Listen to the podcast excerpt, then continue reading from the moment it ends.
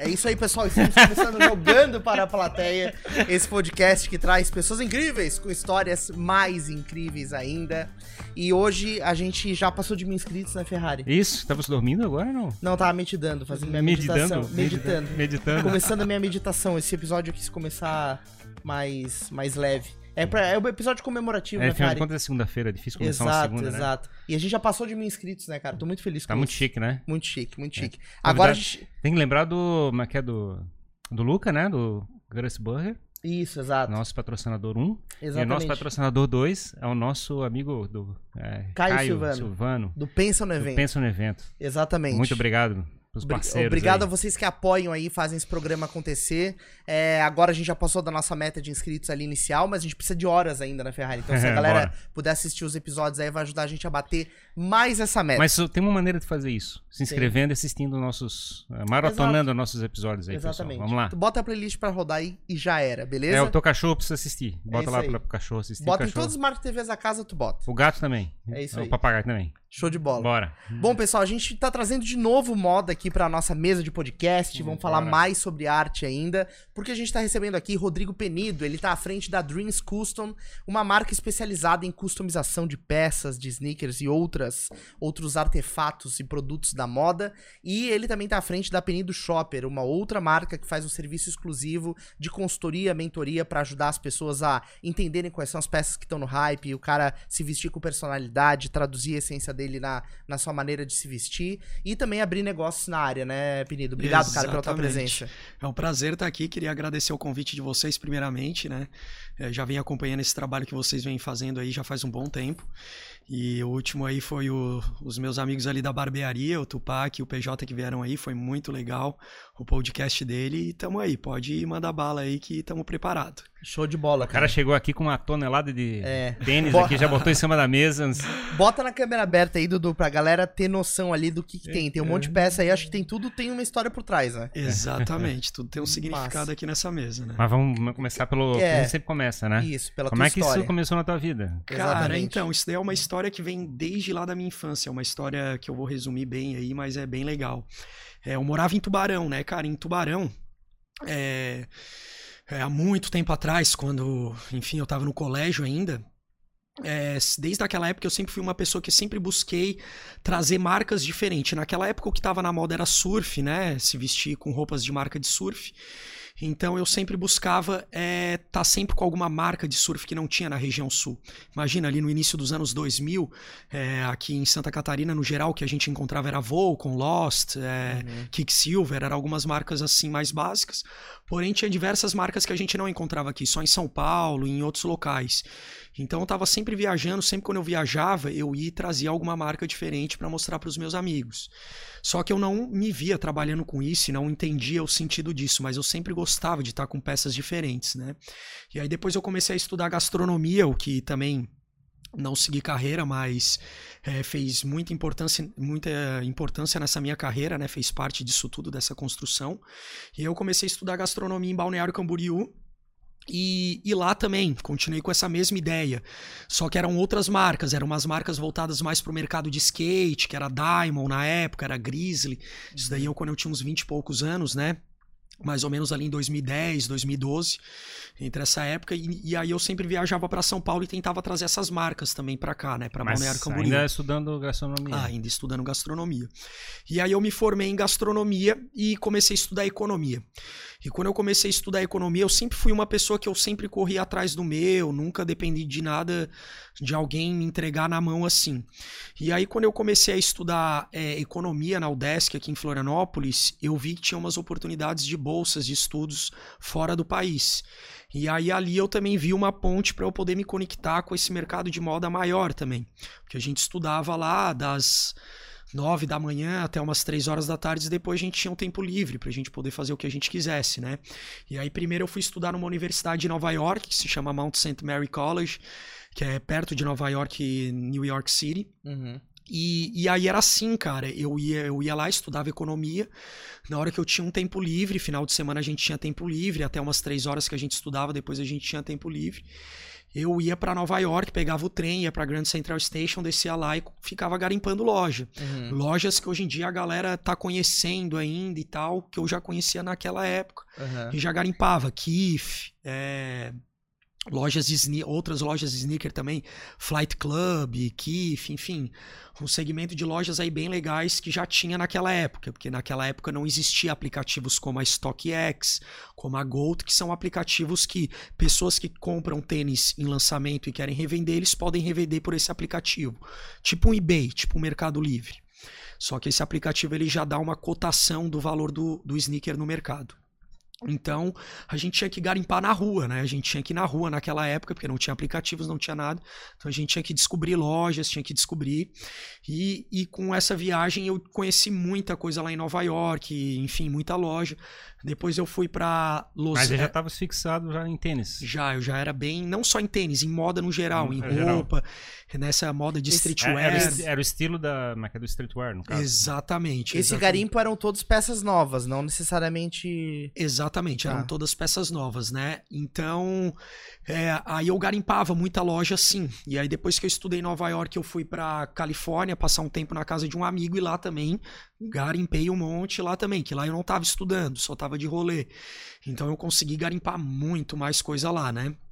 Aí eu voltei pro Brasil, quando eu voltei eu já falei, cara, quero ir pra lá de novo, não vou ficar aqui nem mas, a Cara, tu comprou um monte de coisa, assim, pra... Tu foi comprando cara, um monte não, mas comprei bastante coisa, uhum. porque na verdade, tipo assim, a primeira viagem que tu faz pra gringa é aquela viagem que tu se emociona, uhum. compra um monte de coisa errada, um monte de coisa que tu nem deveria comprar, depois tu aprende a viajar, uhum. e aí tu para de comprar besteira. A minha primeira viagem foi com 15 anos pra Disney, foi quando eu comprei um monte de besteira, enfim, mas depois disso eu aprendi, né, e aí a gente já começa a comprar o que é certo, o que realmente vale a pena e claro. tudo. Mas a linguagem de Nova York é bem diferente da Califórnia, né? Com certeza. É muito mais street, eu acho, e a Califórnia é um pouquinho mais né, tatuagem, coisa assim. Eu não sei, é meu feeling, assim. É, então, conceito, assim, cultural, vamos se dizer, cultural, é bem diferente. É bem como tu comentou. Nova York é mais urbano, é como se fosse um São Paulo, e a Califórnia é como se fosse um Rio de Janeiro, né, uhum. né? Entre aspas. Então tem, tem essas duas vibes bem diferentes, assim. Em relação de moda, até que não tanto. Ambos lugares consomem os mesmos estilos de moda, ambos lugares consomem streetwear, consomem as mesmas marcas e tudo, então não varia tanto assim não. Até Califórnia tem um grande público é, oriental que estuda lá, que os pais mandam para Califórnia para poder estudar, enfim e tudo.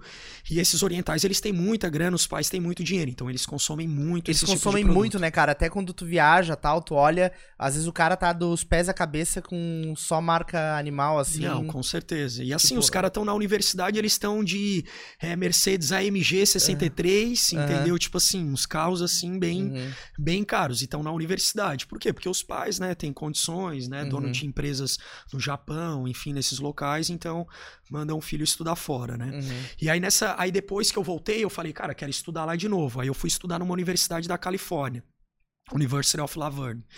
E aí, pô, cara, nessa universidade mesmo, eu estudava lá e depois eu saía, porque eu já conhecia a Califórnia todo, já tinha viajado tudo para lá, então já ia bem direcionado nas lojas que eu queria, nos rolês que eu queria, drop da Supreme e não sei o que, drop da Palace, e loja de sneaker, e loja de produto de higienizar sneaker e tudo, eu fazia aquela garimpada, né? Pô, mas e... tu, tu raspa uma grana então, porra. Cara, então, mas é porque é aquele lance, tem que saber viajar. Uhum. Depois, a primeira viagem é aquela viagem que tu gasta, tu vai com empresa de turismo e não sei o que, então tu perde tempo e tu perde dinheiro. Depois, quando tu aprende, cara. É, uhum. é, tu gasta o mesmo tanto que tá aqui. Então, uhum. é bem legal assim. E... Eu fico imaginando trazer aquele contrabando todo que trazendo lá de São Paulo pro Brasil, encher aquelas malas e. Cinco, seis malas puxando. Cara, isso aí rola muito. Rola, rola muito mesmo. Não vou mentir. E aí eu estudei nessa universidade aí, aí conheci mais ainda, e quando eu voltei com o Brasil, eu falei, cara, quero trabalhar com moda. E tinha uns caras em São Paulo que eles faziam umas customizações simples. Na época era em boné, que eles customizavam aba de boné com couro de piton, enfim, com alguns com alguns coros prêmios, e isso daí foi uma cultura que foi inventada pelo Jay-Z, né, que o Jay-Z ele customizava o boné dele da Brooklyn Nets com couro de piton, enfim, uhum para poder usar, usar nos shows dele para tornar o boné único. bem exclusivo, exatamente, uhum. bem único. Então, customização surgiu a partir daí. No, do Jay-Z customizando seus bonés. E dali foi para tênis, roupas e outros produtos. Uhum. Então a gente começou customizando boné. E aí eu fui, customizei o meu boné com, com esses dois caras. falei com eles, cara, eu quero entrar nessa, nessa parada aí que eu acho Isso, que é muito foda. Paulo? Isso. Que eu acho que é muito foda e acho que tem um mercado bem legal aí. Eles, não, Rodrigo, vem pra cá, a gente senta aí, estuda, conversa e vê o que, que a gente dá pra gente fazer. E aí fui pra lá, conversamos, entrei de sociedade com eles, começamos a trabalhar. Aí de boné a gente começou a expandir pra tênis e tal. Só que tudo era muito teste naquela época, né? Porque é, é um trabalho até hoje que é muito complexo, é, principalmente customização de tênis é um trabalho que só eu faço na América Latina, ninguém faz um trabalho igual o meu Uhum. até hoje, Que né? massa.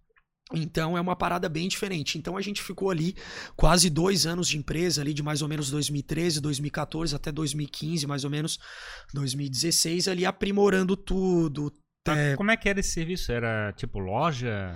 Tinha mostruário? Não, não, bro, tudo online, tudo online. Tudo Já em São, Instagram em São e Paulo era, site. era tudo por. Tudo online. A gente não tinha loja física, a gente ainda não tem loja física, a gente tem revendedores autorizados e Uhum. temos o nosso estúdio aqui em Florianópolis que a gente faz alguns serviços menores, né? Então, basicamente é isso. Então, Então, assim, lá em São Paulo, imagina, você começa a fazer um trabalho desse tipo, você tem que começar a localizar quem é as pessoas que estão interessadas nesse tipo de, de produto, vamos dizer assim. Exatamente, porque o que, que acontece? A gente tinha um produto muito foda e a gente não tinha muitas vezes o cliente que pagava por esse produto foda ou que entendia o que, que era esse produto. Então isso que era o complicado. Entende? Naquela época mesmo a gente fazia um dos produtos mais fodas do mundo. Não tinha pouquíssimos em 2012 até 2015, tinha pouquíssimos customizadores no mundo que faziam um trabalho de full custom, né? Full custom é quando a gente descola o tênis da sola e refaz ele inteiro, o cabedal dele inteiro no couro e cor que o cliente escolhe. Entendeu? Mas pode ser outro material também? Ou... Pode, tudo, Entendi. tecidos, couros, Uhum. enfim, qualquer tipo de material. Então, o full custom é isso, a gente descola o tênis da sola, tira a modelagem do tênis original e refaz ele todo. Então, isso é um trabalho bem complexo. Então, a gente levou ali em torno de três anos quase para conseguir treinar uma equipe, desenvolver uma galera para poder estar fazendo isso com a gente, tudo, para a gente estar aprendendo também os erros, os acertos, tudo. E aí, quando a gente viu que estava ok, a gente lançou a marca no mercado, né? Lançamos a Dreams Custom, abrimos o site, tudo e começamos a vender, né? Naquela época, em 2015, ali 2014, bombava é, no mundo muito mais do que hoje em dia, porque hoje em dia o Instagram tem uma parada que se chama algoritmo, né? Que ele limita a tua publicação, limita tudo. Então, naquela época, cara, quando eu fazia uma publicação, tinha gente da Europa que recebia minha publicação e curtia, gente dos Estados Unidos, gente da Ásia. Era Então, muito global a parada. Muito global, era Uhum. muito global. Portanto, que naquela época, até mais ou menos 2016, até quase 2017, 80% dos meus clientes eram gringos, não eram brasileiros. Caraca, tu já começou com essa, com essa clientela fora. Exatamente. Por quê? Porque era um produto que era mais claro pro gringo, né? Entender. Não era tão novidade pro gringo, entende? Era uma coisa muito mais fácil pro gringo entender, exatamente como você falou. Então, era muito mais claro. Então, o cara que viu o meu trabalho, ele já sabia, ah, isso daí é customização, beleza, pá. Em 2016 ali, 2015, quando uma pessoa viu o meu produto, achava que era fake, achava que era falsificado, brasileiro, né? Não entendia Caraca. que era custom, entende? Então, acontecia muito isso naquela época. E daí ali a gente foi aprimorando. Os meus sócios saíram da empresa, ficou só eu. E eu comecei a investir mais e ir para outros leques de produtos, enfim, acessórios, roupas e etc. E fui expandindo, né? Hoje Os em só- dia. Os sócios assim, meu Deus, dá muito trabalho esse negócio. Porque deve Mais dar ou menos trabalho, né, por aí, cara. Deve dar um É. trabalho absurdo. É, tipo, o maior trabalho não é a customização em si, é aquele detalhe que eu comentei anteriormente, que é conectar o produto foda com o cliente que entende o valor desse produto. Né? Isso que foi o mais difícil de criar essa ponte. Mas depois Sim. que criou, é tranquilo, flui, né? Quando tu fez esses primeiros garimpos lá no- nos Estados Unidos e tal, tu já tinha essa visão de, Customização? é, de customização? Tu, tu queria garimpar mais pra ti?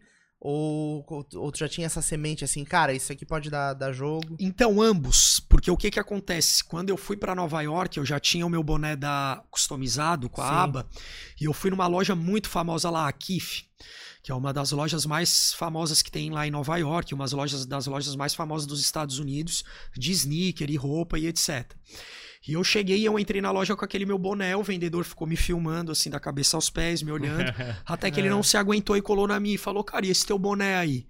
Eu peguei e tirei, eu, ah, é customizado, customizei a aba do boné aqui com couro de piton e pá, fivela aqui atrás também e tal, não sei o que. Ele, caralho, velho, que trampo foda, velho. Foi tu mesmo que fez. Eu, é, a Dreams aqui, minha empresa. E mostrei a fivela, que a minha fivela tinha Dreams escrito. Irado. Tudo mostrei para ele e falou, caraca, velho, que trampo foda, hein, mano. Meu, nunca tinha visto em mãos, pá, não sei o que.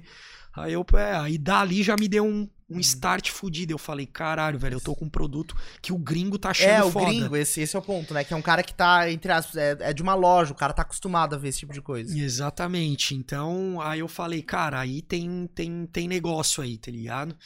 E eu sempre gostei muito desse mercado, mas quando eu era, né, na época do colégio, em Tubarão, aquilo era coisa de. Com todo respeito, mas era coisa de gay. Ah, gay não pode trabalhar com moda porque é coisa de gay, não sei o quê.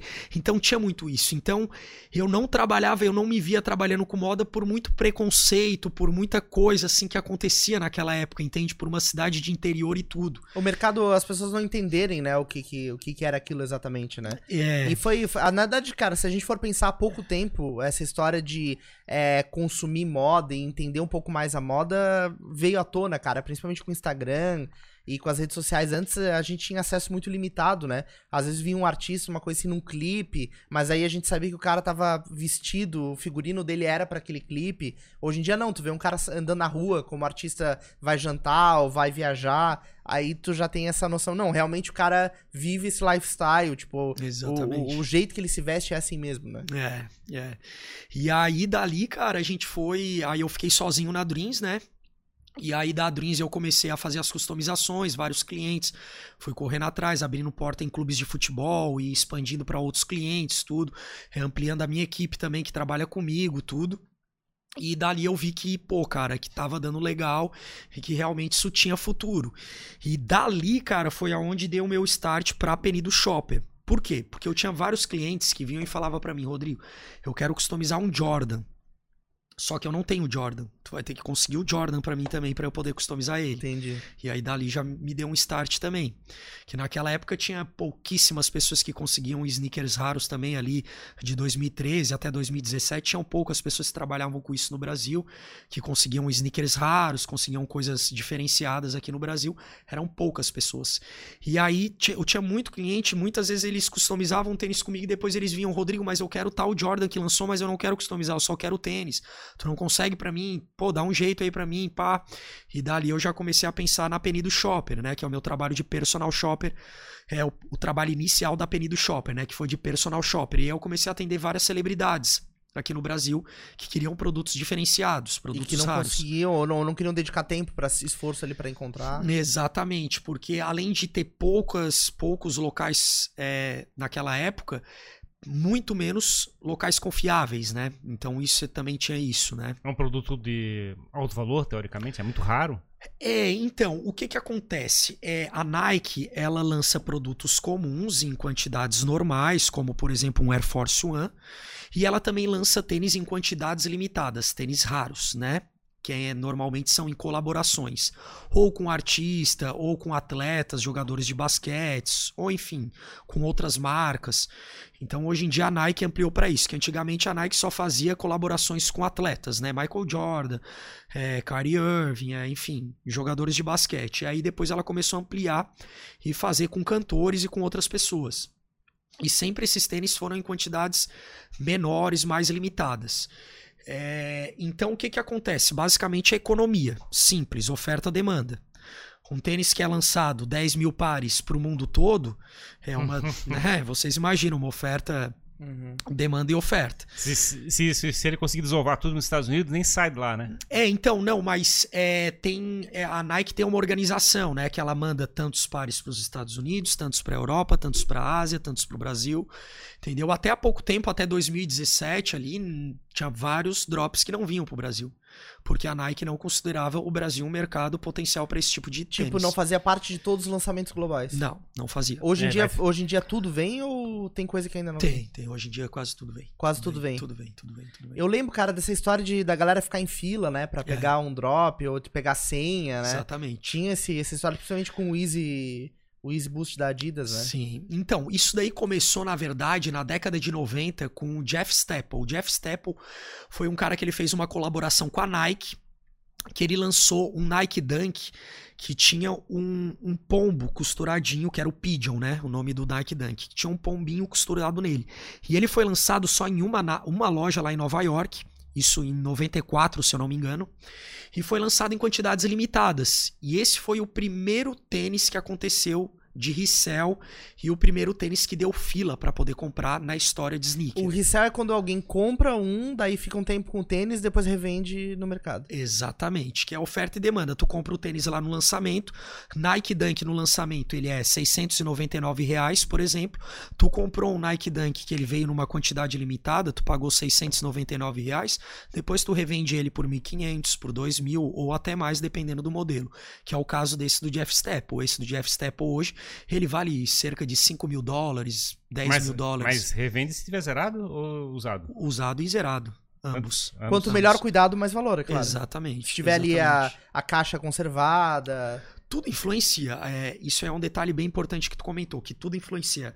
Porque a galera não entende muito isso. Se a caixa estiver danificada, já desvaloriza o preço do produto. Se ele tiver sem a seda dentro, desvaloriza o preço do produto. A seda. Qualquer. é... Aquele negocinho que o cara bota dentro, assim, para manter o tênis. Exatamente. Aquilo também. Tudo isso faz parte do tênis. Quanto entende? mais original, melhor. Exatamente. Então, se tá faltando alguma coisa dessa, ou se tá danificado, já desvaloriza o valor do tênis, entende? Então, é, então isso foi bem legal lá na década de 90, que foi onde quando tudo começou. Então deu fila e tudo, esgotou o tênis super rápido, deu, né, deu confusão na frente da loja e tudo, e daí foi onde começou isso.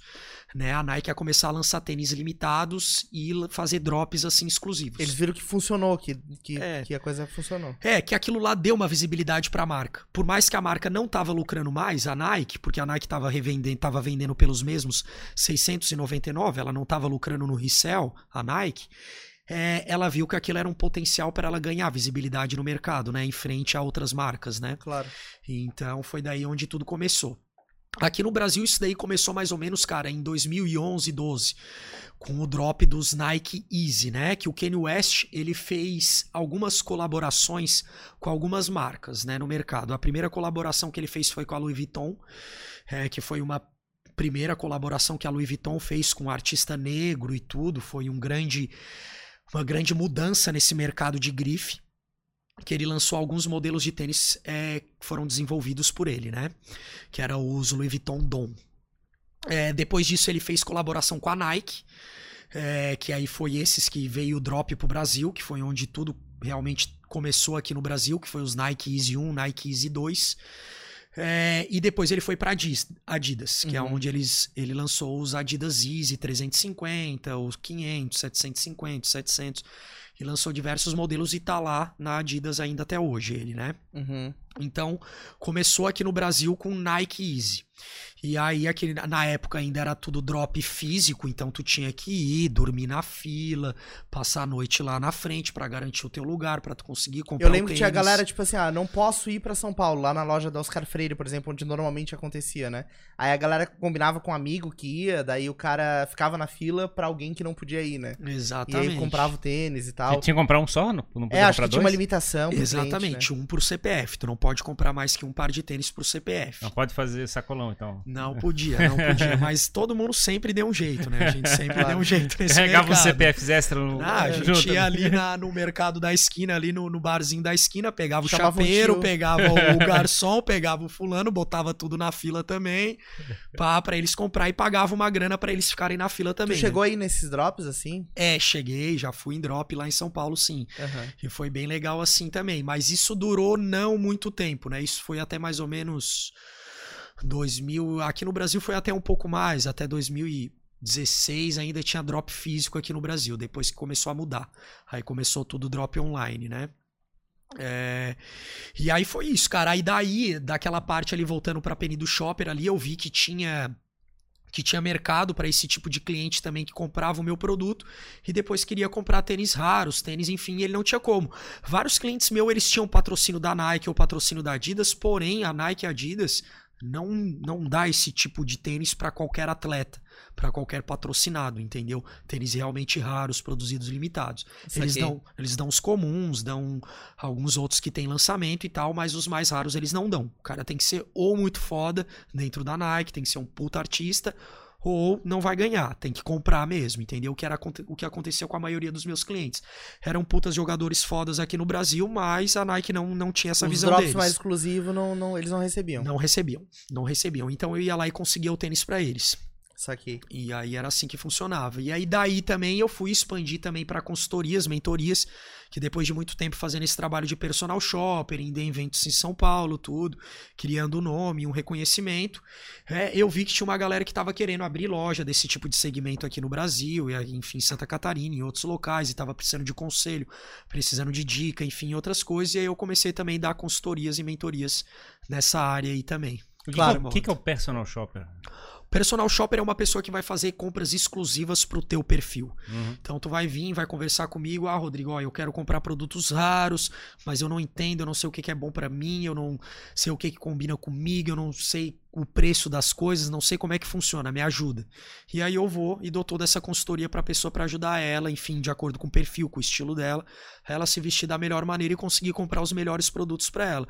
Pensando também na revenda, se a pessoa quiser revender o produto futuramente, tudo pra ela conseguir também ter lucro e não ficar no prejuízo. Mas a ideia é tipo assim, ó, vamos pegar um kit de uns cinco sneakers aqui pra, pra ti, ou é o tipo, não, vamos pegar um por cada mês, a gente escolhe um. É, não, varia muito de cliente pra cliente. Tinha cliente que tem cliente que compra, cara, cinco pares de tênis comigo todo mês e tem cliente Nossa. também que cliente também que compra pouco, tem e não só que- tênis, né, cara? não Outras só tênis. peças também. Exatamente, peças não também. só tênis, roupa também, porque moda Claro. também tem colaborações, tem peças limitadas também.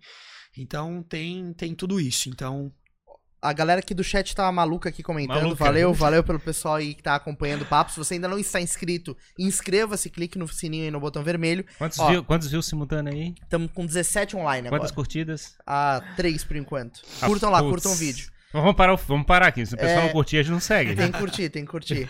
ó, vou aproveitar e vou puxar uma pergunta aqui, ó, da galera da Barbearia Velhos Amigos, o Tupac e o PJ estiveram aqui com a gente. Fizeram duas perguntas pra ti. A primeira é, perguntaram como que tu conheceu o Offset lá na gringa, tá? essa é uma Esse- pergunta legal. essa foi a pergunta. E a segunda, já emendando, qual é o patrocinado mais foda da Nike atualmente? Tá, vamos lá, cara. Isso daí foi uma história bem legal, cara. Eu viajo muito para os Estados Unidos, né, para atender loja e para atender também clientes meus, né? E também para fazer um garimpo também para Dreams Custom, né? Que lá tem muito brechó, muita coisa assim. E na minha viagem do ano passado, eu fui para poder atender uma loja.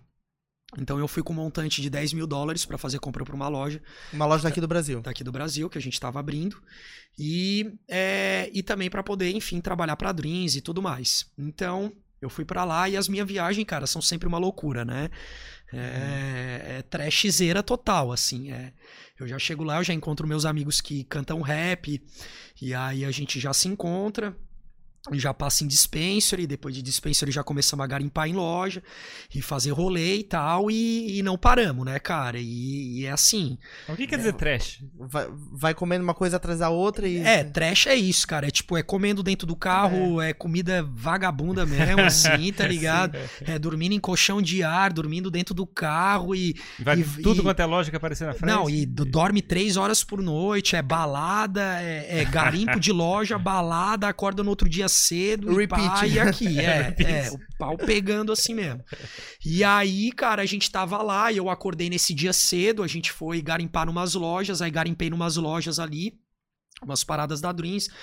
É, isso daí é sempre quando eu viajo encontro um amigo meu que ele canta rap, é o Vitor. O Vitor Flip, cara, ele é um cara muito sangue bom, eu conheço ele desde 2017. Ele mora ele- lá na gringa. Ele mora lá, já mora lá desde 2016, mais ou menos. E ele sempre me recebeu lá, sempre fez os rolês comigo lá. O bicho é muito sangue bom. Tanto ele quanto o Ian também, o Ian Guilherme, que é um filmmaker super foda lá na gringa. É, eles são grandes amigos meus. E o Edson também. Então eu sempre encontrava os três lá quando eu ia pra lá fazer esses rolês, né, cara? E era muito legal, que eles também são gurizão, estavam começando carreira e tal, eles são bem mais novos do que eu. Então eles abraçavam a causa lá comigo, que eles queriam ver o rolê que eu tava fazendo, as compras que eu tava fazendo. Eles querem Tudo parceria pra queriam, zoeira. Queriam, queriam. E aí eles Pô, iam divertido comigo e pra caramba, né, cara? Imagina, tu não sabe o que vai encontrar, tem uma É. expectativa massa. Aí a gente já, eu já desço lá no aeroporto, eu sempre alugo um carro muito legal, um Porsche, um Tesla, uma caranga sempre muito foda pra ficar lá de rolê. Aí já pegamos o carro, já vamos e já começamos a, a fazer os rolês, né? E aí nesse dia Eu tava de Tesla lá, né, né, nessa trip eu tava de Tesla, pegamos o Tesla lá, passamos no banco, saquei os 10 mil, reais, os 10 mil dólares lá, já cheguei no caixa eletrônico. Assim na bucha. Assim na bucha. Cospe 10 mil dólares. É, aí a mulher já veio me dar nota de 100 dólares, veio com um bolinho desse tamanho assim, eu falei pra ela, troca tudo por nota de 20 pra mim, eu quero um bolo desse tamanho, não, não me vem com miséria. Ela já foi lá, trocou, já veio com um pack assim, ó, desse tamanho de dólar. Aí eu já cheguei dentro do carro, já joguei o pack no colo do meu camarada, ele, caralho, Rodrigo, pô, já vamos fazer uma foto aqui, ó. Caralho, olha só que foda, papá. E aí, pô, naquele pique, né, cara? Aí dali já começamos a garimpar, né? Fazer compra, fazer compra, fazer compra. E aí eu fui dar um pulo numa loja. Como é que é a compra? É, cara, muita compra online, é drop também em loja. Em loja? É, Mas assim, é de pechinchar, assim, chegar assim. Pechinchar. Cara, chega assim, não, não, não, te pago 10. Tipo assim. Cara, depende. Tem loja que é, mas também, tipo assim, tem muito drop de, de, de marca que, É que a galera oficial, Ah, é- daí não muda o preço, né? é. não muda o preço. Mas aí a galera que compra, muitas vezes eles ficam lá na esquina só Uhum. esperando. Ó, tenho tal peça, quem quer? Eu, quando eu não conseguia entrar em drop, eu ficava lá na porta da loja lá, os negros que saíam com sacola, eu falava, quer vender, quer vender, quer vender, quer vender? Tô comprando, vende aí, vamos, tô comprando, tô É, comprando. Claro, já E aqui, negociava. ó, já Rola também, sei lá, negociava. eBay da vida. Exato, tudo. Tem outros portais também, tem brechós também, enfim. Tem N, N portais lá pro cara fazer compra. E contato, né? Muito contato. A gente é em casa de muita pessoa também, assim, comprar assim. Aí, cara, aí tinha garimpado umas lojas, tudo, já tinha feito algumas compras, tudo. Aí a gente, cara, vamos dar um pulinho lá na Flight Club, lá, dar uma olhada lá. Aí a gente chegando lá perto da Flight Club, a gente eu já vi um movimento meio estranho, já troquei uma ideia com meu brother. A gente entra na Flight Club, a gente, cara, vamos entrar na Flight Club logo aí que tá um movimento meio diferenciado. A gente entrou na Flight Club e deu um minuto, o offset entra. Na Flight Club, ah, já colei na dele na cara dura, né? Foda-se. É, porque o meu amigo que canta rap ali, o Vitor, ele tava com é, com um brother dele lá que é mixer, que, que conhecia o DJ do, do, do Offset que tava lá com o Offset. Aí ele já colou lá no DJ do Offset, ficou trocando uma ideia, os dois amigos, bababá. Eu já colei na do Offset. Já, Já falei, foi na onda. Já fui lá, já colei na dele, ele tava escolhendo uns tênis, porque aquele final de semana exclusivamente era o final de semana do All-Star Weekend, na NBA e o All-Star Weekend. Então ele tava comprando uns tênis lá pra poder usar nesse final de semana que ele tava indo viajar. E aí ele começou a olhar os tênis lá, eu já colei na dele, já comecei a trocar uma ideia, já comecei a dar umas dicas pra ele, mostrar uns tênis pra ele, ó, cara, esse daqui é bem Já, raro, já virou pá. personal shopper ali Já, na hora. já fui, já fui indicando ali, já fui trocando uma ideia com ele, pá, não sei o quê. E aí ele, não, não, vou levar esse aqui então, esse daí tá foda, papai, e não sei o quê. Aí chegou lá no caixa, ele pegou uns cinco pares de tênis, dava quase 15 mil dólares, ele pegou, os, pegou os 15 mil dólares do bolso, como se não fosse nada. Que nem aquela tua pilha de vinho. Queria Eu juro, eu juro, ele pegou 15 mil dólares do bolso como se não fosse nada. Tipo, tirando de troco, assim, ó, nota amassada. É, Ia lá, tirava amassada, ia desamassando, pum, pum, pum, pum, pum, pá, botando assim e pagou o cara. Tá ligado? Eu já falei pra ele, não, brother, vamos fazer mais uma foto aí, vamos fazer uma foto foda aí. Ele, vamos, vamos, vamos, vamos. Aí já peguei o meu pack de dinheiro aqui, já botei ele, deixa eu ver se é, quanto que tem aí, deixa eu ver as notas aí, deixa eu ver. Aí eu botei o pack na mão dele, ele começou a folhear assim. É, nota de 20, é, não, aqui tá legal, tá legal, tem uma grana aqui, pode fazer a foto, pode fazer. Aí peguei o pack aqui também, vamos fazer a foto então, então vamos, pá. Aí fizemos uma Ele foto assim, não vai, não vai queimar meu filme, né? Com nota de 20. Cara, assim, ó, foi bem legal, cara. Um bicho bem gente boa, bem receptivo, assim, bem aberto, tudo. Até porque o meu brother era amigo do DJ dele. Claro. Aí, aí depois ele saiu da loja, a gente ainda ficou trocando altas ideias ali no carro dele, ali na frente da loja e tal.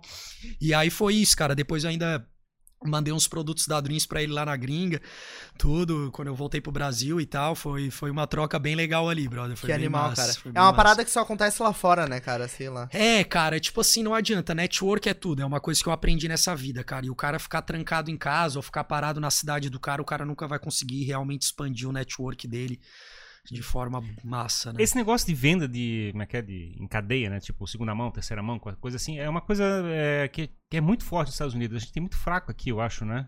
Como assim? É tipo assim, como é que é? Tu pega, um, pega, é, pega um negócio, compra um tênis, já tá preparado pra vender pra frente, não sei o quê.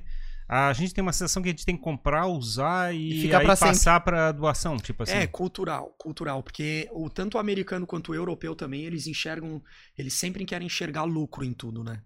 Então é daí aonde tem isso daí, cara, não só com sneaker, como eu comentei, tem roupa, tem toy também, toy art.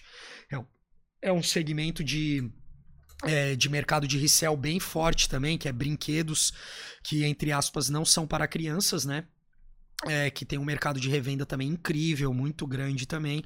Então, o, o, o, gringo, ele enxerga tudo, ele sempre enxerga como uma oportunidade de lucrar, né? A gente cara? tem os brechó, mas os brechó É que são, nem aquela são, venda- pouca, são pouca coisa, assim, né? Tipo, é uma, que é- são uma seleção muito limitada e coisa parecida. Existe um mercado thrift shop lá nos Estados Unidos, assim, forte Então, cara, aqui no Brasil tem brechó de luxo também, né? Que daí tu consegue encontrar bastante coisa de marca de grife, né? Louis Vuitton, Gucci, Hermès. Tu consegue achar bastante coisa de grife. Mas, no geral, ainda. é, isso vem mudado bastante desde 2016, 2017. Isso vem mudado bastante. Mas até essa época era uma coisa muito feminina. Né? Brechó de luxo era muito só pra mulher, bolsa. é, enfim, produtos femininos. Agora, desde 2017 que isso vem dando uma mudada bem legal assim, mas realmente é cultural, né? É o que eu falo, é cultural. Começa no garage sale, né? Que o americano faz, e aqui no Brasil não tem isso. É tipo, basicamente chega uma caçamba, joga tudo dentro e bota fora, né? Exato. E lá não, lá a galera reúne as coisas e bota pra vender. É, acho que o, o mercado, o produto, ele dura mais tempo na economia, assim, Ele no circula, mercado, né? Eu acho que, É, acho, circula. que- acho que ele circula mais do que, que deveria. Não deveria, mas é tipo, a gente, a gente tem uma ten- tendência de comprar e usar até ele destruir, vamos dizer assim. E Uhum. lá parece que eles vão passando pra frente e vão trocando. Isso. É, o americano também tem a, ele também ele é mais, é, como é que eu posso dizer? Ele é mais, con- vou dizer controlado do que o brasileiro, porque muito americano compra coisa e consegue guardar sem usar. É difícil tu achar brasileiro que consegue fazer isso, entende? Então isso daí também vem muito disso daí, sabe? É, é comprar tênis e guardar sem usar. O cara guarda na caixa, pra é Guarda, investimento. o guarda, cara investiu uma grana naquele tênis, ele vê como investimento. E existe, como eu falei, em N possibilidades. Tem até carta de Pokémon que Sim. tem pessoas que fazem isso, entendeu? Tem carta de Pokémon que eu tava vendo ainda, de, inclusive, de um amigo meu. é, esse final de semana, que ele tem uma carta de Pokémon de 1999 que vale 2 mil dólares. Uma carta de Caraca. Pokémon, Caraca. entendeu? Então, isso acontece bastante. É, Tem aqueles cards do beisebol também. É, e é, tem, esse é- cartão de Pokémon é a é, mesma coisa é que esse card coisa. de. Lá os americanos têm aquele negócio de guardar os brinquedos embalado no plástico ainda, né? Eles revendem aquilo depois de 10 anos. Eu troço inacreditável, né? É, guardam na embalagem ainda. Imagina tu ser criança, tu comprar brinquedo e tu não tirar da embalagem. Só criança americana que fazia isso. É, é bizarro, né? Tipo, é uma Bizarro. coisa bem complicada. Ou o cara sabe? que já é adulto e compra pra investir porque curte mesmo. É, né? Mas daí adulto o cara já Sim. tem essa mentalidade, Claro né? tem Agora, né? criança, imagina a dificuldade, cara. Tu comprar um brinquedo e tu ficar olhando pra ele e não tirar da caixa. Sim. Entende? Então. Tem aquele, aquele programa que é massa pra caramba lá, o Loja de Penhores, lá, o. Me esqueci o nome Sim, dos caras lá. sim, Que, é- é bem famoso no Discovery, acho. Não, no. Não sei qual é o canal. Mas eu sei que os caras vão lá vender um monte de coisa. Aparece um maluco lá com. Ah, eu tenho esse. Sei lá, tu falou do Pokémon. Eu tenho esse Pikachu aqui é, de pelúcia que eu comprei não sei quando e tá lacrado, bababá. Exatamente, cara. Daí, isso tipo, acontece bastante. Gira né? bastante. E, cara, como é que uma peça é, pega o hype, né? Tipo, como é que ela vira uma peça desejada? Porque qual que é a diferença de um, qualquer um desses modelos que tá aqui na mesa? Claro, são customizados, mas vamos dizer originais de qualquer um desses aqui para os que não se tornaram hype. É, exemplo esse aqui, ó. Esse aqui é um Nike Off-White. Esse daqui Tá. é um tênis que foi produzido em quantidade limitada, né? Cara, sendo bem sincero, o que torna um tênis hype de um tênis que não é hype, teori- teoricamente, é a produção dele. Se Ah, ele é produzido em quantidade limitada ou não. Teoricamente é isso. É... Mas hoje em dia, cara, é tipo assim, é, a própria marca consegue tornar diversos produtos hype, né, brother? A, a, a marca cria o hype em cima do produto, né? O produto que ela quer revender, que ela quer que tenha visibilidade, ela cria esse hype, né? Isso daí acontece bastante hoje em dia. Igual a Adidas agora, ela mudou o, o segmento do produto dela hype, de Easy, essas coisas, e tá com um outro tipo de modelo de, de tênis, que agora é o hypado do momento da Adidas. Então esse é o que tem o mercado de resell.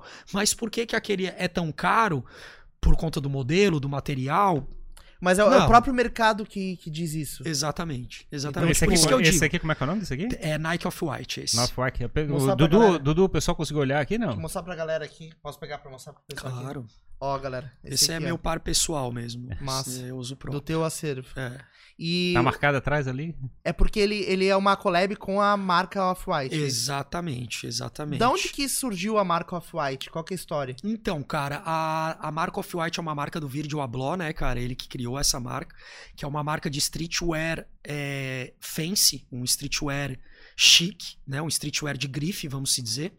E, e é, ele lançou essa marca já faz um bom tempo, enfim, antes da colaboração dele com, com a própria Nike e tudo. É uma marca que, é, na época que ele fez e antes antes e na época que ele fez a colaboração com a Nike, é, ele tava, tinha uma coleção bem industrial, então ele pegava elementos da rua industriais e aplicava na sua coleção.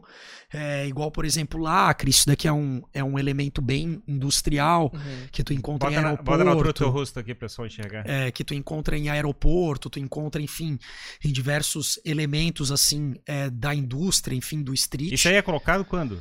Isso aqui, o tênis ele vem com isso. Então, eles, no processo de produção, eles já, já botam no... Exatamente, exatamente. Todos os, os Nike Off-White, todos não. Quase todos os Nike Off-Whites, eles têm a tag, o zip tie, né? Quase todos eles têm. Então, ele aplica elementos é, de indústrias, elementos da rua no tênis. E a outra proposta também é apresentar tênis é, de uma forma desconstruída, não exatamente certinho, acabamento perfeito.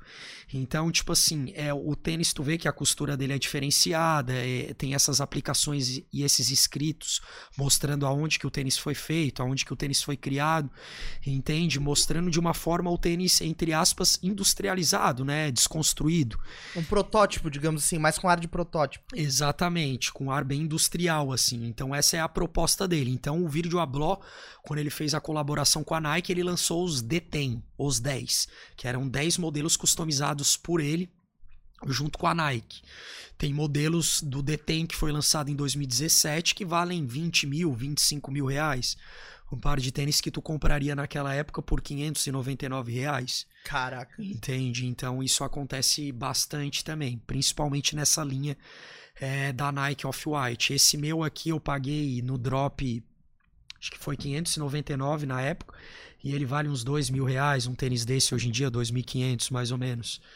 Um, um, par de tênis desse. E onde é, que, onde é que tu vende ele? Não, esse eu não vendo, esse é meu, né? não, mas se quisesse vender, tu venderia como?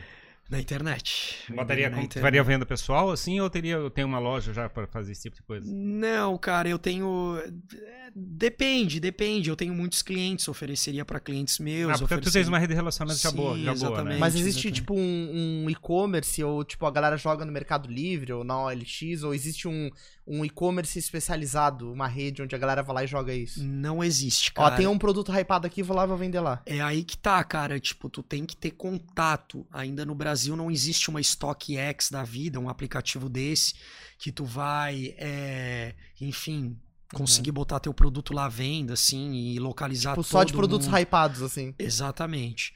Então, é não tem, não tem. Então, tipo assim, isso torna até um pouco mais difícil de certas pessoas que estão fora desse mercado conseguir esse tipo de produto, entendeu? E esse lacre aí, obviamente, ele, ele faz parte do contexto do tênis, portanto, a galera. Tem história de cara que corta fora isso aí, compra o tênis, não tem, sabe? Tem, tem, tem. Já aconteceu muito. Inclusive, aconteceu, cara, na época dos DTEM, cara. Um, eu não vou me lembrar quem é o cara, mas era um artista muito, muito foda mesmo, gringo. Muito foda.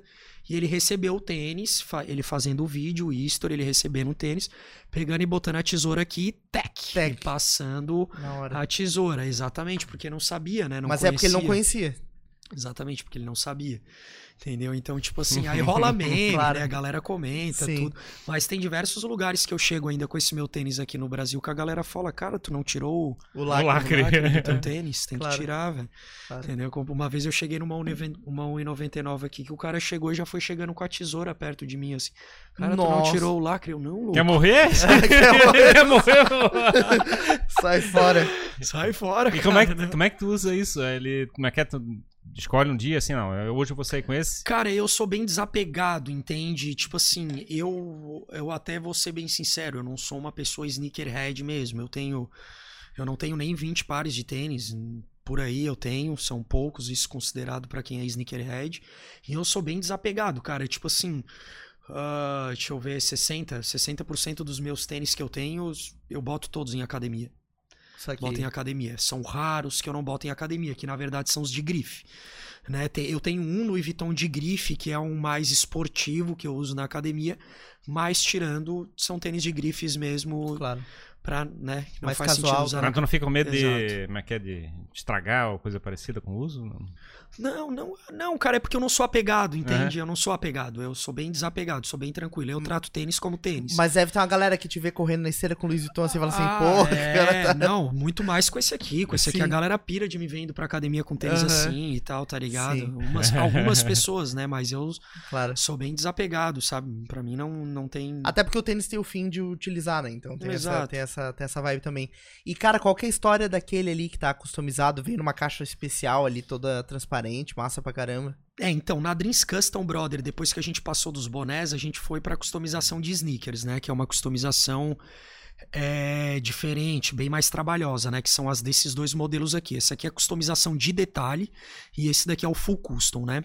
É, cara, em mais ou menos em 2017, eu comecei a ver a possibilidade disso no mercado, de comprar material de grife e começar a criar alguns produtos diferenciados que as próprias grifes não fazem, né? Que esse é o objetivo de a gente fazer customização. Fazer, tipo, a tua própria collab, digamos assim. Exatamente, exatamente. Porque a Louis Vuitton nunca fez uma collab com a Nike. Então aqui eu desenvolvi e criei um produto que nenhuma das duas marcas tem, que nenhuma das duas marcas fez. Qual que é o nome desse modelo? Esse aqui é um Air Force One. Air Force One. Air Force One. E aí, é, e aí eu vi essa possibilidade de começar a customizar é, produtos com materiais de grifes que as próprias grifes não faziam, que é o caso desse daqui. Então, no caso, a gente compra bolsas, camisas, enfim, produtos de grife, desmancho e faço essas customizações. Aqui eu trouxe um, um pedaço de uma mala da Louis Vuitton que eu comprei desmanchada para vocês conseguirem ver aqui como é que é. Aqui ela tá Sim. toda descosturada, toda É uma face da mala, né? Exatamente, uma face da mala. Então eu compro peças assim e desmancho e vou criando os produtos, que é o caso desse daqui. Aí a gente aplica no Toy Box, o logo da Nike e a etiqueta e faz quantidades limitadas. E aí né? tu tira, tu tira o original, digamos assim, e aplica esse com a, com a peça da, da Louis Vuitton. Exatamente, a gente faz um acabamento diferenciado, né? Costura, cola e, e cria essa peça aí, né? E aí a peça ela passa a ter um valor de mercado diferenciado, assim. Com certeza, com certeza, porque o Air Force One, é to- logicamente, tudo que eu trabalho é original, então eu compro o Air Force One na Nike, que ele já tem um preço, né? Compro a bolsa da Louis Vuitton, que é cara, meu desmancho, e crio essa customização. Então agrega valor. Aí agrega valor ainda por ser um trabalho exclusivo, né? Uma peça única, Claro. uma intervenção artística, né? Então Sim. É, agrega mais valor ainda. Então esse tênis eu vendo ele por 2.700 reais, esse par de tênis. Esse par de tênis com essa E customização. você faz mais de um? Eu, fa- eu tô fazendo sob encomenda esse par Faz de um, tênis. um a um. Um a um, exatamente. Um É, a um. tudo, tudo artesanal, né? Tudo artesanal. Tudo artesanal. Mas não faz em lote, assim, tipo, ah, vou fazer uns, Não. uns 10 aqui pra Não. deixar. Só para loja que revende o meu produto. Lojas autorizadas que revendem o meu produto, eu produzo a quantidade de pares que eles querem para revender. E, cara, a Dreams Customs, eu não sei se, se, se eu entendi bem, mas eu já vi algumas coisas que vocês fazem de recuperar os tênis também, né?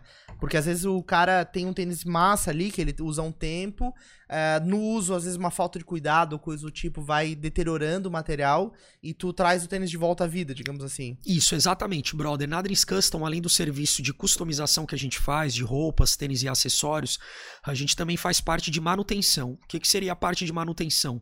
A gente faz higienização e restauração de sneakers e de bolsas de grife também. A gente faz essas duas pontes também. Então, é o que eu sempre digo para os meus clientes: a maneira mais fácil de tu cuidar de um sneaker é desde quando tu comprar ele, tu sempre mandar para uma, uma pessoa especializada para higienizar o teu tênis.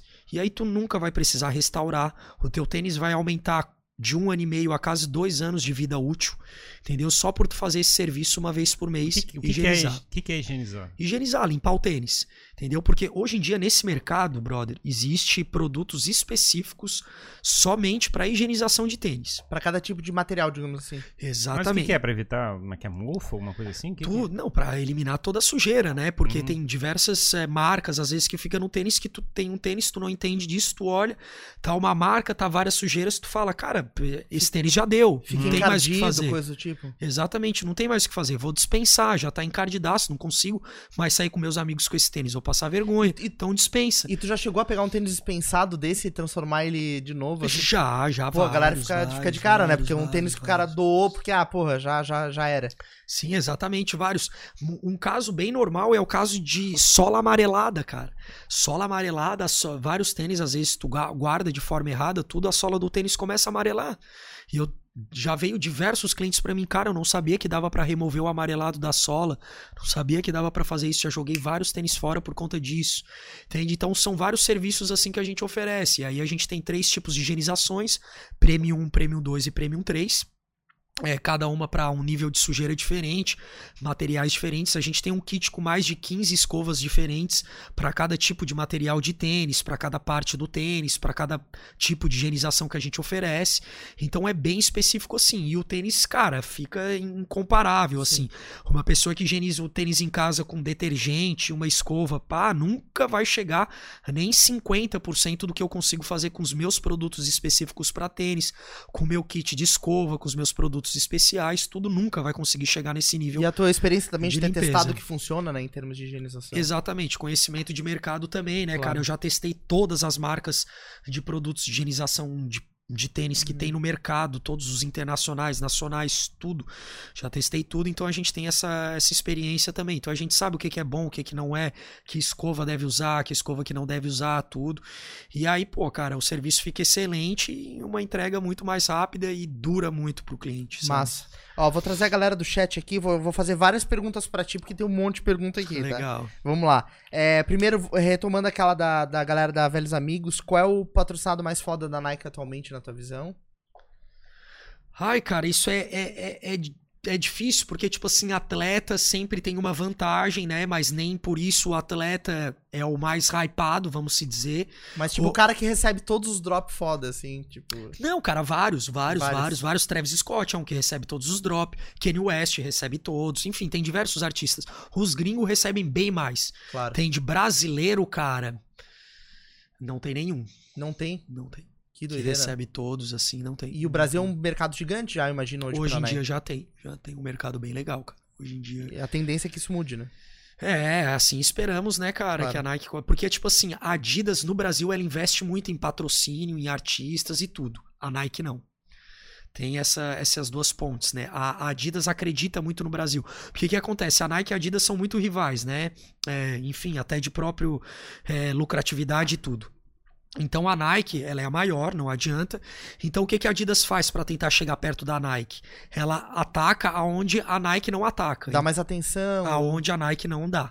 Exatamente. Entendi. Entendi. Então aqui no Brasil ela tem, cara, muitos artistas patrocinados a Adidas tem. Muitos. E, e teve uma época também, cara, não sei, percepção minha, mas teve uma época que a Nike tava muito em alta, daí depois a Adidas veio destruindo, assim, com umas paradas muito massa, daí a Nike ficou um pouco mais é, em segundo plano, e agora a Nike, mais recentemente, voltou. Eu, eu não, não acompanho muito de perto, não sou conhecedor desse Aham. mercado, mas é a minha percepção de fora, assim. É, então, é a só mídia impressão chegando mais em mesmo. mim, a mídia chegando mais em mim, né? É, é só impressão mesmo. A Nike sempre foi a maior e sempre é a que mais vende, sempre é a maior, cara, não muda. Que tem mais. Não adianta, Mais não alcance. adianta, não adianta. Por isso que a Adidas começou a fazer essas coisas, né? Trouxe Kanye West pra Adidas, porque o que, que o Kanye West, a maioria dos artistas reclamam quando eles trabalham com a Nike? Que eles não têm muita liberdade criativa.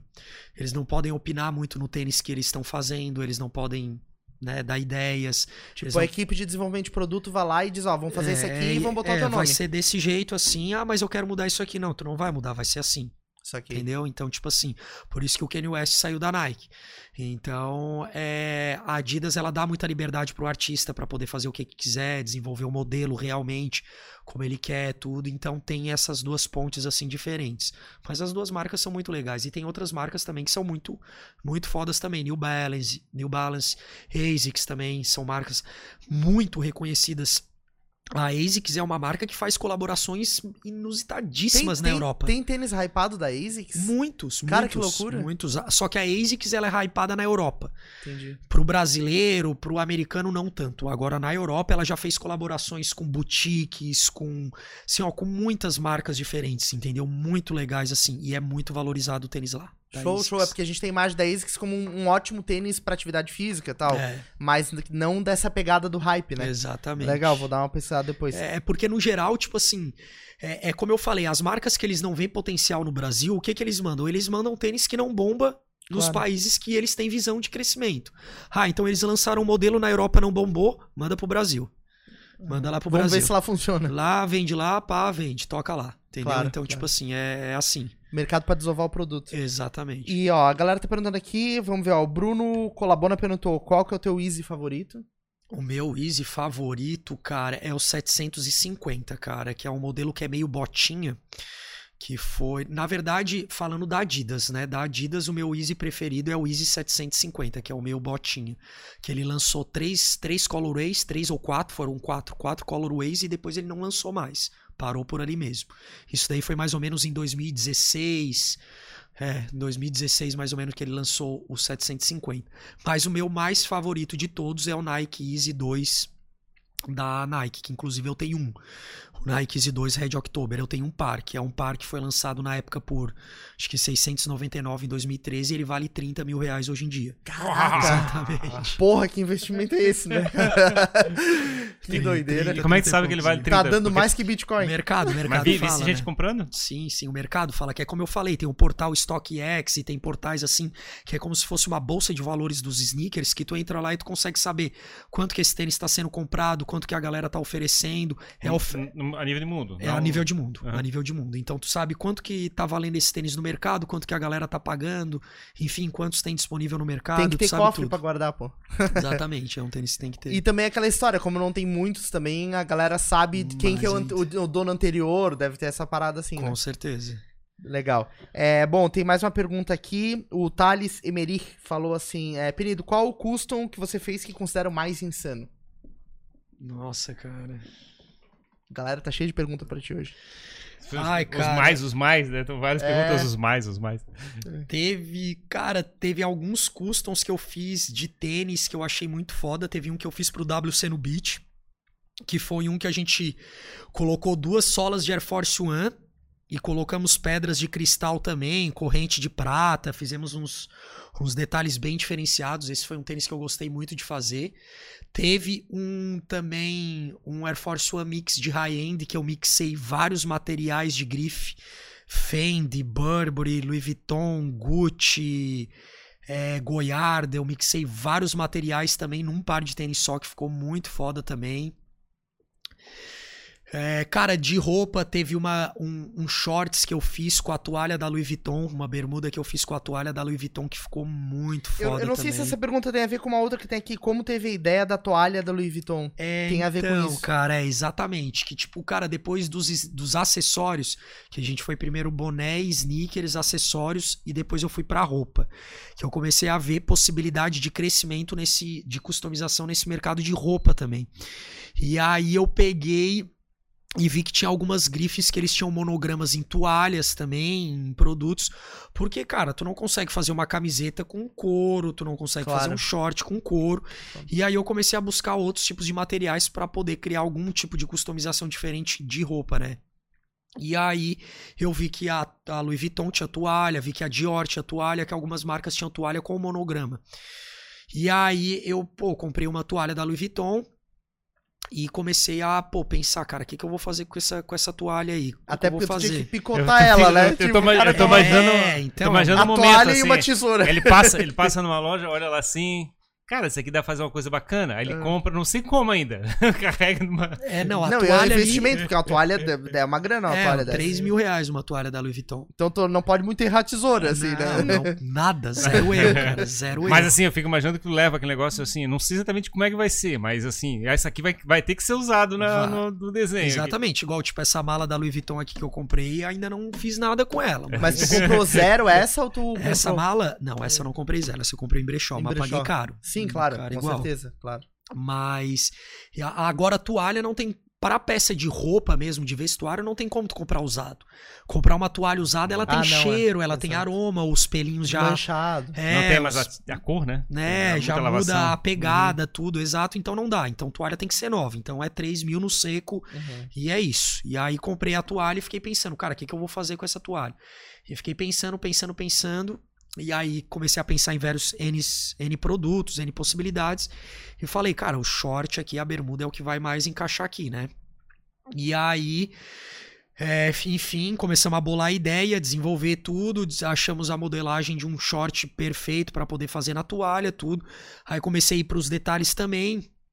O zíper do bolso é zíper de bolsa da Louis Vuitton, que a gente botou também. O cordão da, Louis, da do, do, do, do, shorts é da beirada da toalha da Louis Vuitton. A ponteira é pedaço de couro, a ponteira do cadarço ali da bermuda é pedaço de couro da Louis Vuitton. Então tudo foi pensado para ser 100% construída com materiais da Louis Vuitton, a bermuda. E aí a gente desenvolveu essa primeira peça é, ficou, cara, sensacional, todas espelhadas. Horas, quantas horas de trabalho, assim, cara? Não, não, o pior é que não é muito, cara. Em questão de construir, assim, trabalho braçal não, não, não leva muito o tempo. O difícil é tu chegar na concepção do que tu vai fazer, exatamente, né? Exatamente, exatamente, E aí, é... aí desenvolvemos a peça e aí depois mostrar para cliente, enfim, e chegar no produto certo, né, cara? Show. O cliente certo. Ó, o canal do Floss tá falando aqui, rolê raiz, saudade dos rolês em Los Angeles, aguardando-os em Miami. Então tá. tá é, então, esses aí são o meu brother lá, o Vitor lá, os guri que eu sempre faço rolê lá na Califa. O The Boy também, que é um rapper foda aqui do Brasil, que ele tá morando lá agora também. O bichão é baita amigo meu. É, a gente sempre faz os rolês quando a gente vai para lá. Muito legal. O Derek também, a gente deu o acaso de se encontrar lá na Califórnia também quando a gente tava lá. Ele gravando o clipe, tudo. O de Meyer, enfim. A gente sempre encontra a galera do Brasil lá também na gringa. Show de bola. O Maurício Valtric tá mandando aqui parabéns, meu amigo, sucesso sempre. O, é, aqui tem uma pergunta, Ágabo Lohan. Ele perguntou: fala sobre como chegou a produzir uma peça, uma peça pro Matue e ter agora ele no teu ciclo de amigos. É, então, cara, isso daí é um trabalho bem legal, porque, tipo, na Dream Studio, eu, eu, eu só, apesar de ser um trabalho artesanal, de eu ser um artista, eu tento tornar a minha empresa o mais profissional possível. Então, eu comecei a trabalhar com uma empresa de marketing que trabalha comigo até hoje, que é a Noma, do meu grande amigo Luiz. É, e, e, ele é um cara super influente, enfim, tudo. Ele começou a fazer todas as mídias do Instagram da Dreams Custom, é essa empresa que faz, é a equipe dele que faz, o Igor, enfim, um fotógrafo excelente, enfim, tem a equipe toda lá, são grandes amigos meus. É, o Josh também, tudo. E, e aí ele, a gente, ele começaram a fazer esse trabalho para mim. Ele é um cara super influente. E ele começou a abrir diversas portas para mim, me dar diversas ideias, tudo. E ele começou a abrir a porta com o Matue para mim. Cara, o Matue é um cara que é legal pra gente poder estar tá colocando, tá apresentando o teu produto para ele, para ver se ele tem interesse, tudo e tal. E vamos, vamos, vamos ver isso. Aí eu não, fechou, vamos ver. E aí teve uma vez que eu tava lá em São Paulo para um evento de compra, venda e troca de sneaker, era sold out.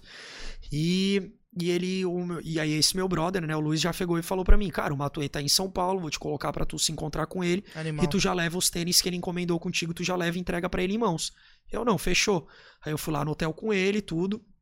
Eu cheguei lá no hotel, trocamos uma ideia, o bicho é, porra, o Matheus é muito sangue puro, muito, muito querido, muito humilde, um cara muito gente boa. Muito mesmo. E aí, desde esse primeiro contrato, ele já foi assim, muito aberto comigo, muito gente boa. E pegou dois tênis comigo lá, o, o Air Force One Louis Vuitton, o Air Force One Gucci. Depois continuamos, até hoje ele compra tênis comigo, faz coisa comigo. É um baita cliente, se tornou um grande amigo. Todo show que ele vem aqui em Florianópolis a gente se encontra, troca ideia, enfim, tudo. E bem legal, bem legal mesmo, assim, cara. Foi. Animal. Ó, tem mais uma aqui, ó. O Ivan perguntou. O, o, o, Tranquilo. O, o, que, o que você acha do Takashi Murakami? Então, esse daí é um cara que foi aquele detalhe que eu comentei de toy art, cara. Esse daí é um cara que ele faz toy art muito foda. Ele é um dos artistas é, orientais mais. É, não, não, vou, não vou te dizer mais foda, mas tá ali, ó. Tá entre os top 5. Exatamente, tá entre o top 3 ali de mais foda de artista, cara. E ele tem algumas, algumas toy arts que são muito fodas, que são algumas artes dele. Ele tem uma que é bem famosa, que é uma flor uma flor que cada pétala tem uma cor e um rostinho feliz no meio. E aí tem travesseiro, tem é, almofadinha, tem chaveiro, tem pingente. Uma tem linha de produtos com... Uma linha de produtos assim com essa arte dele, entendeu? E esses produtos são caros, valem uma grana, entendeu? Ele tem diversos outras toy arts também que ele cria também que valem uma fortuna também, que são produzidos em quantidades limitadas também. Esse é um artista que eu acho ele muito, muito, muito foda mesmo. Um artista que eu recomendo todos que estão assistindo aí acompanhar o Instagram dele, que ele faz um trabalho assim excelente, trabalho bem de ponta mesmo. Massa. Já fez colaborações com grandes marcas também, tudo. Ele é um artista bem, Uhum. bem legal mesmo. E, cara, o que que tu tá enxergando desse mundo, universo hype, digamos assim, de, de produtos exclusivos e peças que raras? É, eu tenho a impressão que recentemente isso ficou mais amplamente conhecido É. com aquela história do quanto custa o outfit, né? Que explodiram um monte de vídeos e tal. E aí acabou chegando mais no público comum, digamos assim, a galera que não conhecia muito. É, isso tá aumentando aqui no Brasil, assim, a, a galera dá mais atenção por usar peças exclusivas ou até enxergar isso como forma de investimento, né? Comprar lá, investir num, num par e, e deixar guardado porque sabe que no futuro pode valorizar. É, então, cara, num geral, quem trabalha com moda já tá bem por dentro de- de- desse Sim, mercado, assim, dessa situação, né? Agora, isso é um problema um pouco do Brasil, né? Que é a questão cultural. É, ainda é difícil para o brasileiro que não realmente consome moda, entende moda, ele pagar caro num produto, ele entender o valor daquele produto, entende? Entender o preço, quer dizer, daquele produto e automaticamente o valor daquilo também, né? É difícil. A- ainda hoje em dia, 80% dos homens ainda acha que é um absurdo pagar dois mil reais num par de tênis. Não, pelo amor de Deus, pagar dois mil reais num par de tênis, tá louco? Não, não faz sentido nenhum. Então, o mercado ele ainda é bastante assim, ainda o mercado brasileiro. Para quem não é desse segmento ou para quem não entende nem um não pouco. manja tal. É, exatamente. Porque a pessoa não vê uma vantagem, ela não entende o porquê que ela vai pagar dois mil nisso. Se é um tênis igual a um que ela pode pagar 500 pila. Por que, que eu Uhum. vou pagar dois mil? Não entendo. Então, na cabeça de muitas pessoas, isso não faz sentido ainda, entende? Então, é, é muito assim. Eu acho que ainda vai levar um tempo Pra É, isso expandir. para isso expandir mais, assim como deveria expandir, mas é, já tá bem legal, cara, já tá bem legal. Tem N lojas já no Brasil, tem um mercado já bem expandido de lojas e resellers aí que fazem esse tipo de trabalho, já bem, um leque bem grande.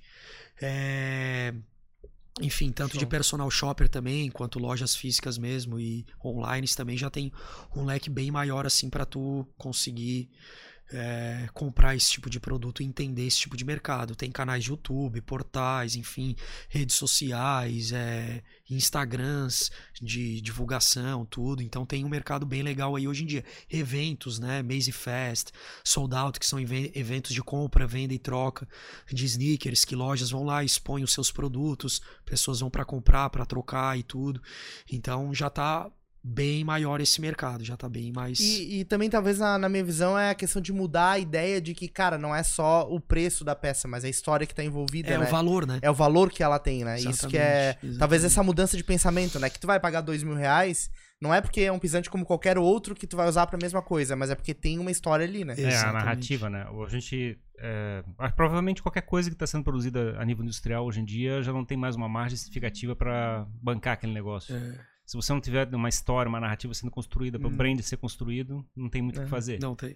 E é, eu- você fala desse ponto de vista, né? Tipo, é- eu quero a utilidade do tênis, eu não quero é o aspecto dele. Eu- Mas que a utilidade é, é só pelo, pelo serviço industrial que está sendo produzido naquele processo. E o interessante do seu ponto de vista é que o que, que a gente tem associado a ele, que é a narrativa, que é o brand, aquele negócio, é porque ele está comunicando, né? A gente veste aquela roupa por quê? Para comunicar para as pessoas que estão em volta da gente. E a gente não dá bola para isso. Porque a gente está preocupado só, não, é para proteger o nosso pé, ou para proteger o nosso corpo, coisa assim. E a gente não, a gente não saiu desse, desse enfoque puramente material e, e útil. Isso. É, e na real, a maneira como tu se veste, as peças que tu usa, diz o teu gosto, né? Exatamente. Tu vai usar um tênis ali de uma collab massa, tu- porque tu tem a ver com aquele artista, ou tu acredita naquela- naquelas Uhum. marcas que estão fazendo a collab. Pois é, mas é, vê que é um, é um processo de comunicação, né? Claro. Você tá usando aquilo, tá comunicando para as pessoas em volta de você sobre o que a tua percepção de como é que é o mundo, como é que você vê o mundo. É, basicamente a gente compra produtos raros e produtos diferenciados, no geral, pessoas que estão entrando nesse mercado, é para fazer parte de um grupo, né? Para fazer parte de uma sociedade, se sentir inclusa num grupo, Claro. num- num- entende? Então não Pertencer, né? pertencer a algum grupo, exatamente, cara. E. E, a E gente, aí- e a gente cai na, na discussão do que, do que é arte, né? A arte é basicamente isso, né? É você Exatamente. chegar e construir alguma comunicação é, através de materiais, né? Você, comunica, você constrói alguma coisa que tem impacto nas, nas pessoas que É. estão próximas de você. Que é igual, por exemplo, pra mim, para mim, eu eu particularmente o Rodrigo, eu é, enxergo muito mais valor em produto de grife do que em produto de esporte, falando Nike e Adidas, falando de sneaker. Eu, para mim, grife sem comparação. Entendeu? Sim, eu sou sim. fã de grife, eu gosto é de grife.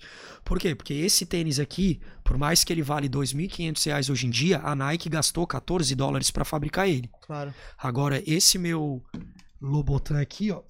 Esse meu Lobotan Cristal Swarovski é um tênis que é feito à mão pela Lobotan. É um Solado, tênis- solado vermelho clássico É. dos Lobotan. Ele é todo cravejado em cristal Swarovski. Entendeu? É um tênis todo feito à mão, com couro premium, opa, com couro premium, com acabamento premium. Entendeu? Ele levou um- horas para ser feito esse tênis. Ele, preço de custo muito maior do que propriamente um tênis desse para ser feito. Entendeu? Então, eu vejo muito mais valor nisso do que nisso, Rodrigo. Eu. Tem mais história. né? Pra mim, muito mais valor. Um tênis desse aqui é 10 mil reais numa loja. Sim. Entende? Sim. Entendi. E ele Esse tem. é- Agora, é, é eu- limitado ele? Não, Esse Não. tem no mercado. eles têm, eles relançam de tempos em tempos diferentes, né? E tem a história da Swarovski junto com o Lobotan. Com então, Lobotan, exatamente. então tem outro apelo também, Tem né? outro apelo, tem outro apelo. É uma, é uma joia, na verdade, Uma né, cara? joia, Se tu for exatamente. pensar, tu pode olhar pelo aspecto de ser uma joia. Exatamente, exatamente. É. Agora, pagar 10 mil reais, 15 mil reais num tênis que a Nike gastou 14 dólares pra poder fazer, beleza, tem o artista, tem a quantidade limitada, tem a história por trás. Mas é industrial, né, cara? Mas eu é não industrial. pago, eu não pago. É. Eu não pago. Ah, já tive clientes que compraram tênis comigo de 40 mil reais. Tive cliente que já comprou mala comigo, mala de 50 mil reais. Mas aí é mais grife. Não, Não. não, collabs, collabs. Collabs. É, Remova, é, Louis Vuitton, é, Remove Off-White, são malas que são bem caras no mercado. É, Mas tem umas, essas, essas malas também tem, tem um aspecto de produção industrial, assim. Ou é Tem, limi- tem, não, é mas a de quantidade produção. é limitada. Ah, tá, entendi. A quantidade é limitada, porque é collab. Só Que que é collab. Então, quando é collab, sempre a quantidade é limitada e aí já acabou, oferta acabou. demanda. Oferta e demanda. Fica Exatamente. escasso. De bola. Exatamente. Quais são as outras peças que tu tem ali, só pra gente mostrar pra galera ali, as pequenininhas? Tá, esse aqui é um Jordan, cara. Esse aqui é um Jordan que eu customizei com couro de Python, né? Todos os couros que a gente trabalha também, pra deixar claro para pro pessoal, é tudo licenciado pelo CITES e pelo IBAMA. É tudo couro correto. A gente também trabalha com couros ecológicos, trabalhamos com outros tipos de materiais. É, Aí a gente, como eu comentei com vocês, a gente faz acessórios, acessórios também. Isso daqui foi uma case que eu fiz para pro AirPods Pro. Que Se tu mostrar bem na frente do microfone, a galera Aqui, consegue ver aí, né, cara? uma case pro AirPods Pro que eu Uhum. fiz com material da, da, da Goyard. Isso daqui é de uso pessoal também. Então a gente cria produtos assim que as marcas não fazem. Esse daqui é um bracelete de iWatch que eu fiz com a camisa da Burberry. Esse aí foi totalmente feito por ti. É, é pela minha equipe, né? Pela Hoje em dia eu Sim, sim, tenho a mas- minha equipe. Mas né? pela tua marca, pela. Exatamente. Esse daqui é a case de AirPods Pro também, só que com material da Fendi. Esse daqui foi uma mala que eu trouxe da Fendi dos Estados Unidos. é, case de isqueiro, material da MCM. Então a gente vai criando diversos produtos assim. Dust bag, hoje em dia eu tô fazendo bastante peça de roupa com dust bag também, dust bag de grife. É, essa eu já fiz um, um shorts com dust bag da Louis Vuitton, ficou bem legal, foi um dos últimos produtos que eu publiquei ali no Instagram da Dreams. E esse aqui, É, esses aqui, é, gente que pediu? Ou Não, não, esse esses daqui tu criasse é, estás oferecendo pro é, pessoal? esse eu tenho a pronta entrega no site lá, vem. Aham. Esses aí eu tenho a pronta entrega. Animal. E, mas, no geral, o sneakers é só sob encomenda. E alguns outros tipos de produto, peça de roupa, enfim, alguns outros tipos de produto assim também somente sob encomenda. Animal. Muito massa, Penido. Cara, i- irada a tua história, né? O teu trampo também. é, começa a abrir a cabeça da galera pra entender um pouco mais por- o porquê disso, né, Ferrari? Acho que- E entender também essa questão da. É que é de construir uma narrativa, né? De construir uma história né, através É. do, do produto que tá, tá fazendo. Eu acho que é uma coisa. Exato. A gente tá acostumado a fazer coisa só utilitária, né? Só fazer produtos. eh, ah, eu vou fazer alguma coisa que o cara tá precisando usar. E muitas vezes o cara, não, eu quero chegar e, e ter impacto no mundo, de alguma maneira. É, então por isso que no geral, cara, eu tenho muitos clientes que são celebridades, né? Por quê? Porque eles trabalham com a imagem deles também. Então eles têm que estar sempre bem vestidos, eles tá- têm que estar sempre, né, com as coisas diferentes. Por quê? Porque eles são celebridades, eles têm seguidores, eles são uma influência, né, Uhum. no mercado. Então muitos clientes, a maioria dos meus clientes são celebridades, pessoas com alto poder aquisitivo. Por quê? Porque elas têm que mostrar que, né, que elas entendem disso, que elas são exemplo, que elas são influentes nisso para os seus seguidores, né, pro seu Claro. público, né. Legal. Show de bola. E quais são as tuas arrobas aí pra galera poder te seguir o teu site, dar os teus links aí pra o pessoal Então, saber? galera, é, o meu arroba da minha empresa de customização é Dreams Custom. É, e o meu pessoal, que eu faço o trabalho do Penido Shopper, é o Rodrigo Penido. Esses são meus dois Instagrams. Lá no Insta a galera te encontra. Encontra e, fácil. e o site, se quiser dar uma busca lá, jogar no Google, já encontra também. Exatamente. dreamscustom.com, penidoshopper.com.br. É só animal. acessar lá que tá tudo lá. Show de bola. Cara, valeu por ter vindo, valeu por ter mostrado esse mundo aí pra gente, né? Não, eu que agradeço, cara. Foi um papo bem legal aí, bem descontraído. Espero que o pessoal tenha gostado aí. Deixem Claro. o like aí de vocês. Que baita Muito bom. experiência, cara. Eu achei muito É. legal, assim. É. A gente imaginar que a gente nem, nem, nem tem muito disso no Brasil, vamos dizer assim. É, É, uma coisa rara, é, vamos dizer assim. Sim. Exato, exato. E quando tiver outros drops aí, outros lançamentos, tá convidado pra, pra colar de novo, contar pra galera, mostrar. Legal. É, vir com alguém, com um cliente teu, de repente, aí, pra, Claro, com pra ouvir também a opinião de quem consome, né? Acho que É. isso é massa também, Sim. tá? Ter esse outro lado, beleza? É Maravilha. isso, é isso aí, tamo junto. Obrigado a você que acompanhou mais esse episódio do Jogando Pra Plateia. Se você ainda não está inscrito, né, já deveria ter é, feito o seu subscribe ali, aperta no sininho, né, acompanha os nossos conteúdos. Além desse canal, a gente tem um canal de cortes, o Cortes Jogando Pra Plateia. É, lá no Cortes você vai ter a história de como o Penido conheceu o Offset e fez lá uma foto com um pack de grana gigantesco. então vai ter lá essa história pra você consumir. E é isso aí, galera. Obrigado pra, pela tua audiência. Acesse nosso site lá jogandoplateia.com.br pra conhecer a história do nosso podcast. E até o próximo episódio. É isso aí, gente. Obrigado. Valeu, pessoal. Tamo junto. Valeu. Valeu.